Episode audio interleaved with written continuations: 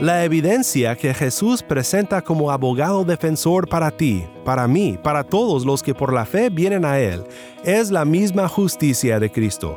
Su justicia es presentada como evidencia por nuestra libertad, porque por la fe su justicia nos es atribuida como si nosotros hubiésemos vivido tan justamente como el Redentor.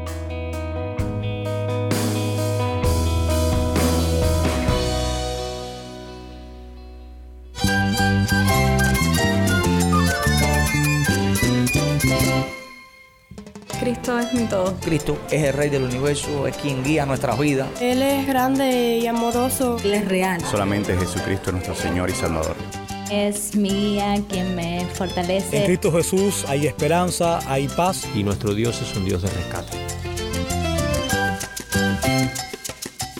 Estás escuchando a El Faro de Redención, Cristo desde toda la Biblia para toda Cuba y para todo el mundo.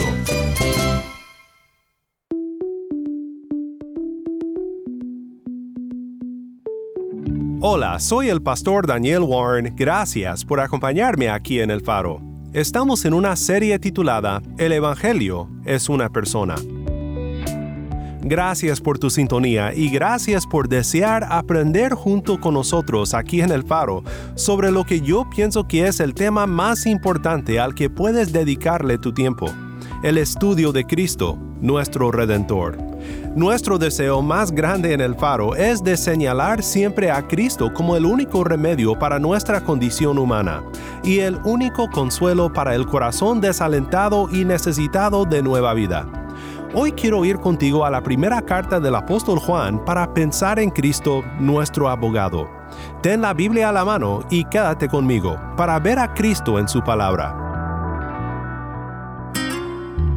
El faro de redención comienza con una canción tomada de 1 de Juan 2.1, El Cordero de Dios, por Canta Biblia.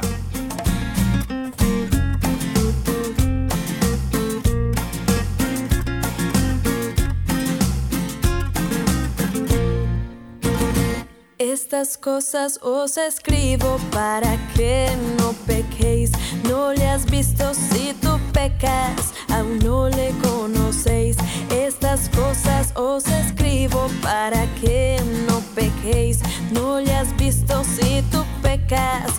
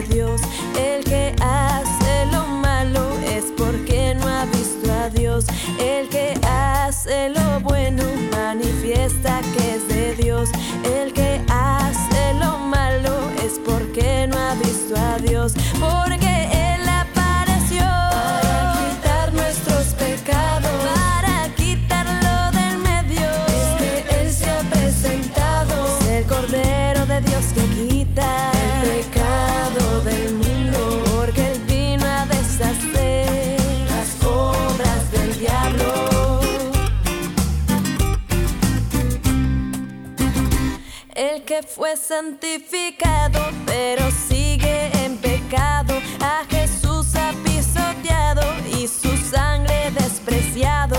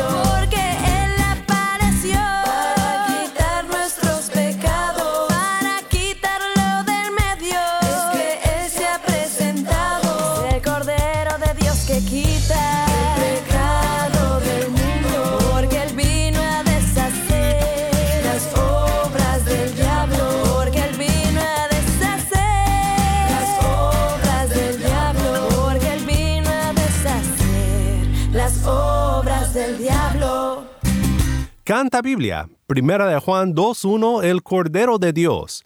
Soy el pastor Daniel Warren y esto es el faro de redención. Cristo desde toda la Biblia, para toda Cuba y para todo el mundo.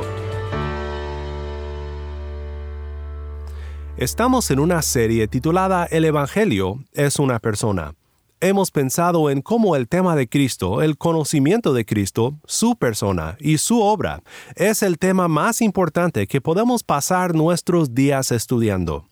Es el mensaje que necesitamos, no una lista de cosas que hacer para mejorar la vida, no un secreto para esto o para lo otro en la vida. Las buenas nuevas del Evangelio son el anuncio no de una doctrina, sino de una persona, Cristo. Cristo es el Evangelio. Como bien nos recordó el otro día un pastor canadiense, cuando se reunió con el equipo de contenido aquí en el Faro, Pablo no dice en 2 Corintios 2.15 que somos el aroma del Evangelio para los que se salvan y los que perecen.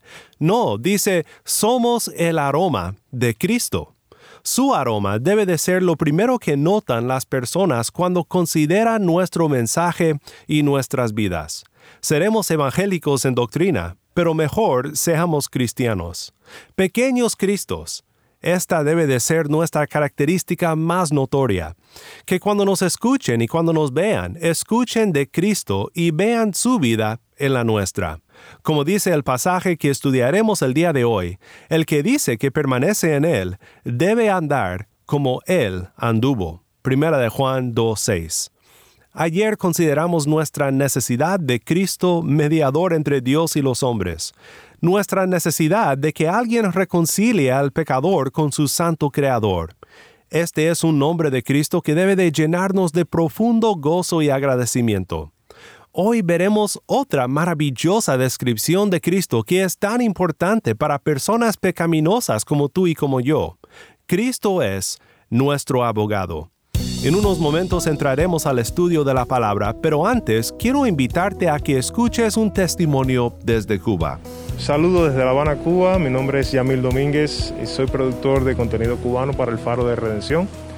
Estoy en esta iglesia, en este evento hemos podido compartir con diferentes hermanos, diferentes denominaciones. Quisiera, mi hermano, antes que nada, que te presentes a los oyentes del Faro de Redención, a los oyentes que están escuchando nuestro programa, nos cuentes tu experiencia de conversión, cómo fue que llegaste a los pies de nuestro Señor. Hermano, gracias por esta oportunidad. Mi nombre es Yuri San Lescano, eh, soy pastor en la iglesia bautista de, Tamarindo. Bueno, déjame decirte que mi experiencia de conversión, bueno, como, como todas, ha sido muy eh, singular. A mí me predicaba el Evangelio un hermano de mi padrastro, el esposo de mi mamá. Es como si fuera mi papá, porque es esposo de mi mamá, es que tenía un año de edad. Esta persona no permanece en el Evangelio, eh, hoy en día. Eventualmente él se, se apartó, pero realmente yo conocí a, Jesucristo. Hay una historia muy, vamos a decir, llamativa para mí en, mi vida, porque recuerdo un día nosotros vivíamos en una zona de Guanabacoa, en una finquita allí, y entonces mis padres salieron, yo, le digo a mi padre, hasta mi papá, mi papá y mi mamá salieron eh, y demoraban. Llegó la tarde y todavía yo estaba solo en aquella finquita. Y yo recuerdo que yo les dije, eh, Jesucristo, si tú de verdad existes, que mi mamá y mi papá vengan por ahí ahora. Y terminando de hablar, venían por ahí mi mamá y mi papá. Yo tenía 12 años. 12 años cuando eso sucedió.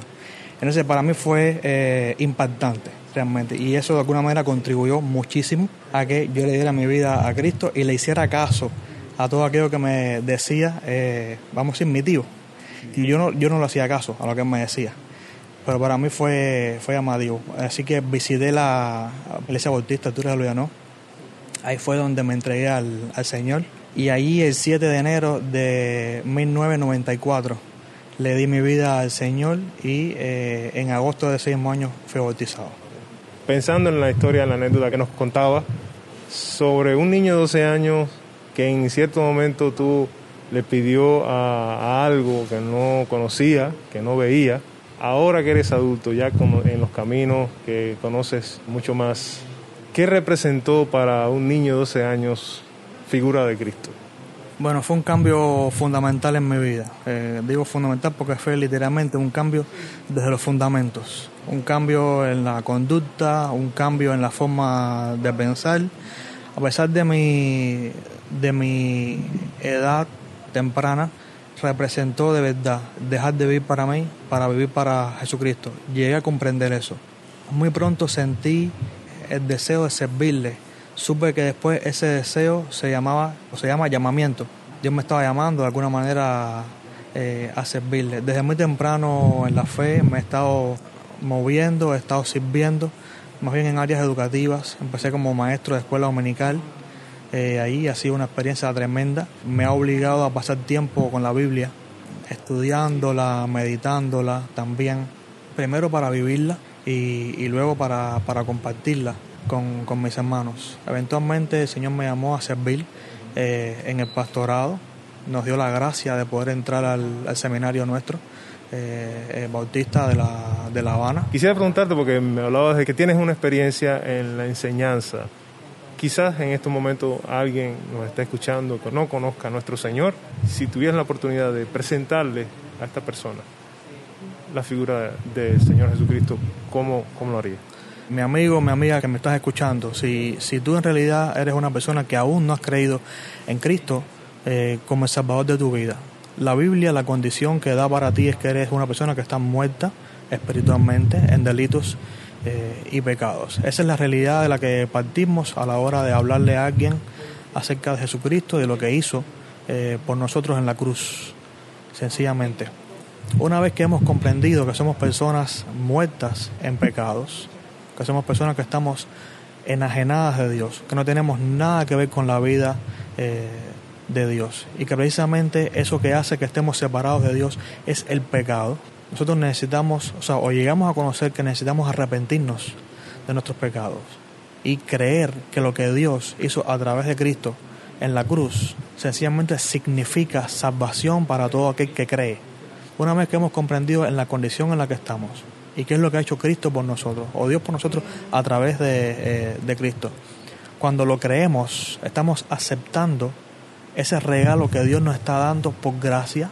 Cuando decimos por gracia, es gratis, es inmerecido, porque lo que merecemos nosotros es muerte, es infierno, pero Dios nos está regalando vida. Dice la Biblia, esa vida está en su Hijo. Entonces, cuando creemos que Cristo es Salvador nuestro, precisamente porque murió en el lugar de nosotros y murió por causa de nosotros, entonces nosotros estamos obteniendo vida eterna, la vida, digamos, plena que Dios nos está ofreciendo a través de Jesucristo. Gracias mi hermano por tu tiempo, gracias por compartir tu tiempo con nosotros como oyentes del Faro de Redención. Dios te bendiga hermano. Muchas gracias por esta oportunidad.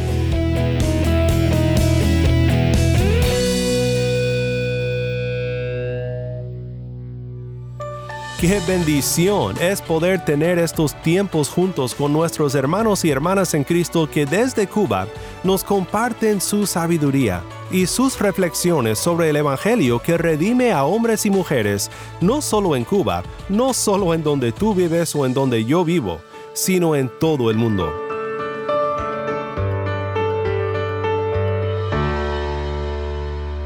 Juan el Apóstol, el evangelista, tenía mucha experiencia con el tema que estamos estudiando esta semana. Él sabía que las buenas nuevas no eran un conjunto de ideas o de doctrinas, sino una persona, una persona que le llamaba amado. Jesús amaba a Juan con el amor fraternal de un hermano, con el cálido amor de un amigo, con el amor redentor de un Salvador. Interesantemente, en su primera carta, Juan comienza su carta apuntando hacia esta realidad, diciendo, lo que existía desde el principio, lo que hemos oído, lo que hemos visto con nuestros propios ojos, lo que hemos contemplado y lo que han tocado nuestras manos. Esto escribimos acerca del verbo de vida. Y la vida se manifestó nosotros la hemos visto y damos testimonio y les anunciamos a ustedes la vida eterna que estaba con el Padre y se manifestó a nosotros. Lo que hemos visto y oído les proclamamos también a ustedes, para que también ustedes tengan comunión con nosotros. En verdad nuestra comunión es con el Padre y con su Hijo Jesucristo. Les escribimos estas cosas para que nuestro gozo sea completo. Primera de Juan 1, 1 al 4. Juan no está interesado en que creas ciertas doctrinas, por lo menos no en el primer instante. Él quiere presentarte a una persona a quien ha oído, a quien ha visto con sus propios ojos, a quien ha tocado, abrazado en persona. Juan quiere que conozcas el gozo de conocer a una persona llamada Jesús. Quiero que escuches ahora lo que Juan dice a continuación, para luego pensar por unos momentos en lo que aprendemos de este pasaje sobre Cristo, nuestro abogado. Comenzando en 1 de Juan 1.5 y leyendo hasta el 2.6, Juan dice de la siguiente manera. Y este es el mensaje que hemos oído de Él y que les anunciamos. Dios es luz, y en Él no hay ninguna tiniebla.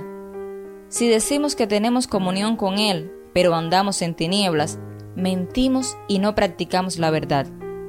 Pero si andamos en la luz, como Él está en la luz, tenemos comunión los unos con los otros, y la sangre de Jesús, su Hijo, nos limpia de todo pecado. Si decimos que no tenemos pecado, nos engañamos a nosotros mismos, y la verdad no está en nosotros. Si confesamos nuestros pecados, Él es fiel y justo para perdonarnos los pecados y para limpiarnos de toda maldad. Si decimos que no hemos pecado, lo hacemos a Él mentiroso, y su palabra no está en nosotros. Hijitos míos, les escribo estas cosas para que no pequen. Y si alguien peca, tenemos abogado para con el Padre, a Jesucristo el justo. Él mismo es la propiciación por nuestros pecados, y no solo por los nuestros, sino también por los del mundo entero. Y en esto sabemos que lo hemos llegado a conocer, si guardamos sus mandamientos. El que dice, yo lo he llegado a conocer, y no guarda sus mandamientos, es un mentiroso y la verdad no está en él. Pero el que guarda su palabra, en él verdaderamente se ha perfeccionado el amor de Dios. En esto sabemos que estamos en él. El que dice que permanece en él, debe andar como él anduvo. Muchas gracias, Tai, por ayudarnos con la lectura desde La Habana, Cuba. Nuevamente, esto fue 1 de Juan 1.5 al 2.6. Creo que de este pasaje aprendemos tres cosas. Primero, aprendemos que la luz de Dios no admite pecado alguno. La luz de Dios, aquí denotando su distinción a las tinieblas de este mundo, su santa pureza, no admite ante su presencia pecado alguno. Los versículos 5 al 6 dicen, Y este es el mensaje que hemos oído de Él y que les anunciamos. Dios es luz, y en Él no hay ninguna tiniebla. Si decimos que tenemos comunión con Él, pero andamos en tinieblas, mentimos y no practicamos la verdad. Luego en el capítulo 2, versículo 4, leemos lo siguiente. El que dice, yo lo he llegado a conocer, y no guarda sus mandamientos, es un mentiroso, y la verdad no está en él. Esto puede parecer algo difícil de entender, como si Juan abandonara por un momento el Evangelio y en cambio predicara una salvación por obras. Pero no es así. Juan está siendo realista aquí con los que toman el nombre de Cristo, pero no tienen interés en seguirle, en obedecer los mandamientos de Dios. En realidad, lo que aprendemos aquí es que porque la luz de Dios no admite pecado alguno, si tú quieres decir que eres creyente sin tratar con el problema de tu pecado, eres un hipócrita y no hay algo más inútil, no hay mayor vanidad en este mundo que ser hipócrita. Mira, Dios es luz. ¿Acaso crees que esconderás lo que realmente eres frente a la luz del Dios Santo? Dejemos de engañarnos a nosotros mismos. Dios sabe quién eres. Más vale admitirlo que vivir pensando que engañarás a todos. Puede que engañes a otros, puedes engañarte a ti mismo, pero no puedes engañar a Dios. Algunos han notado que los oponentes de Juan, los falsos maestros a quien dirige sus argumentos en la carta, se creían perfectos, moralmente perfectos. Decían que no tenían pecado, pero de mi parte, nunca quiero engañarme diciéndome a mí mismo que he llegado a la perfección. Como dijo Lutero, cuando recuerdes que eres pecador, regocíjate, no en tu pecado, sino porque Cristo vino para salvar a los pecadores. Esto nos lleva a la segunda verdad que aprendemos y es esto. Nosotros somos pecadores.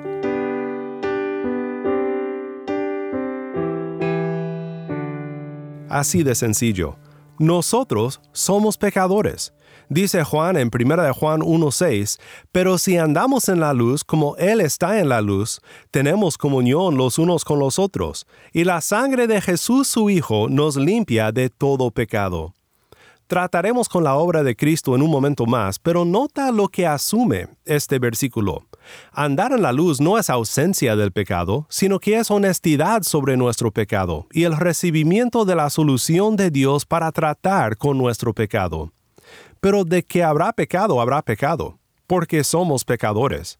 El predicador bautista Charles Spurgeon lo dijo de la siguiente manera. Dijo, de verdad querido amigo, si Satanás desea acusarnos, cualquier página de nuestra historia, cualquier hora de nuestro día, le suplirá material para sus acusaciones.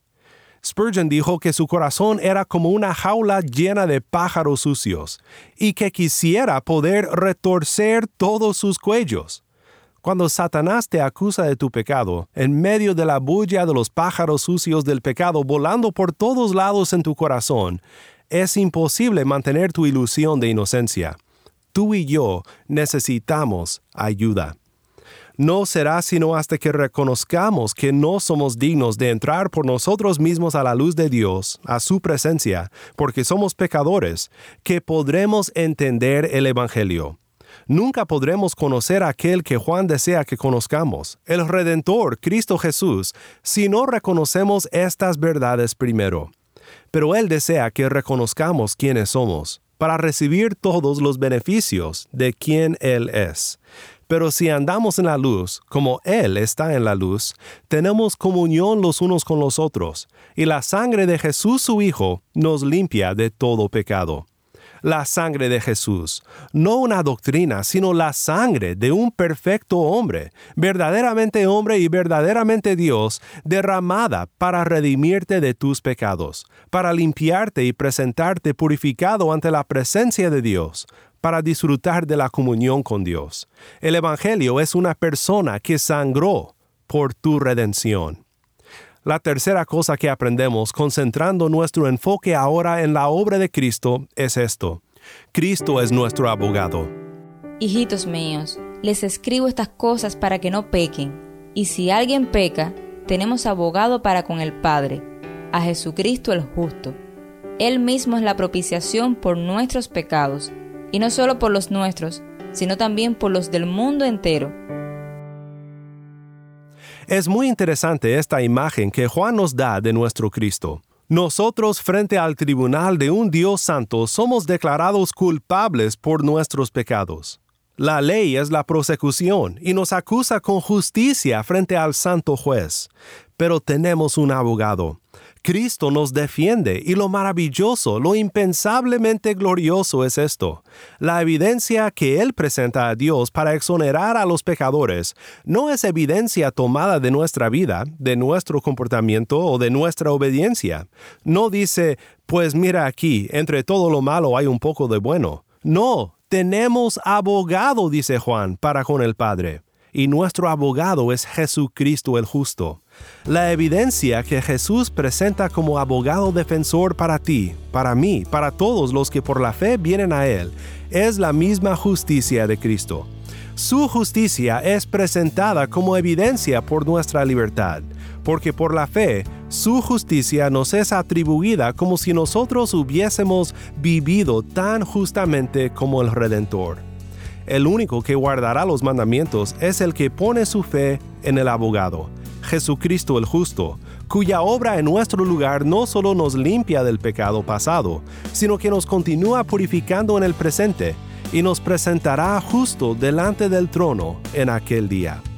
Y en esto sabemos que lo hemos llegado a conocer, si guardamos sus mandamientos.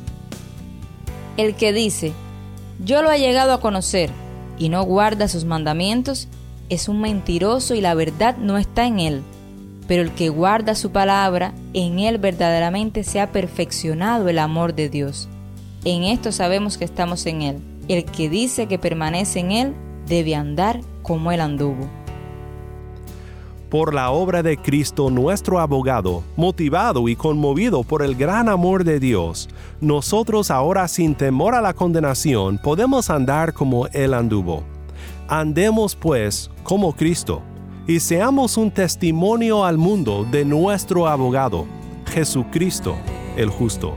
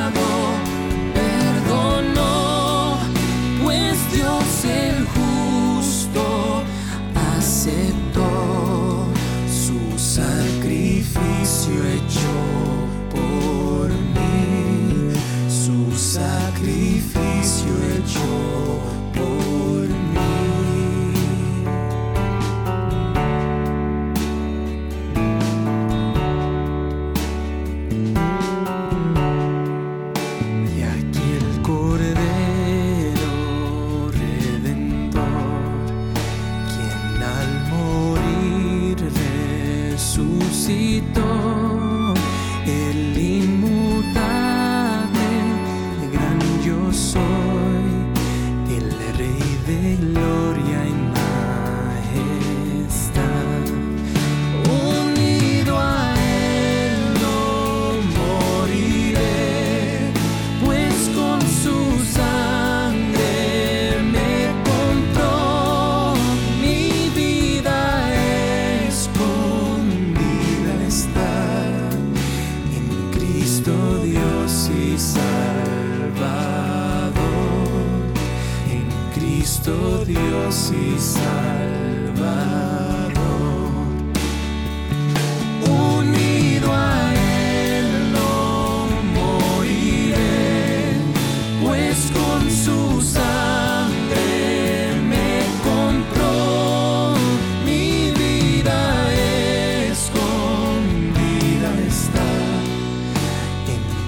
Cristo Dios y Salvador. En Cristo Dios y Salvador.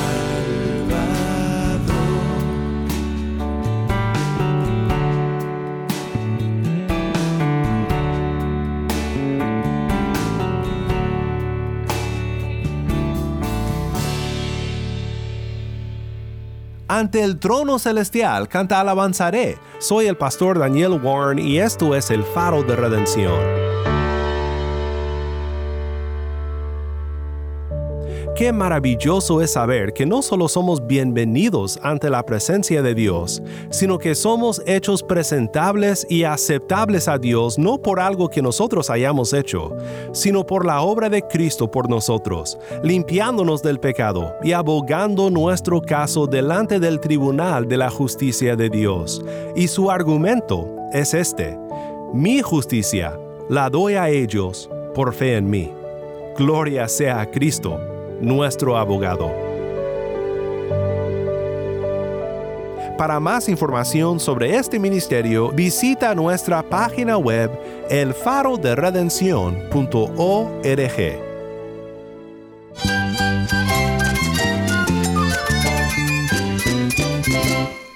Soy el pastor Daniel Warren y te invito a que me acompañes mañana en esta serie El Evangelio es una persona la luz de Cristo desde toda la Biblia para toda Cuba y para todo el mundo, aquí en el faro de redención.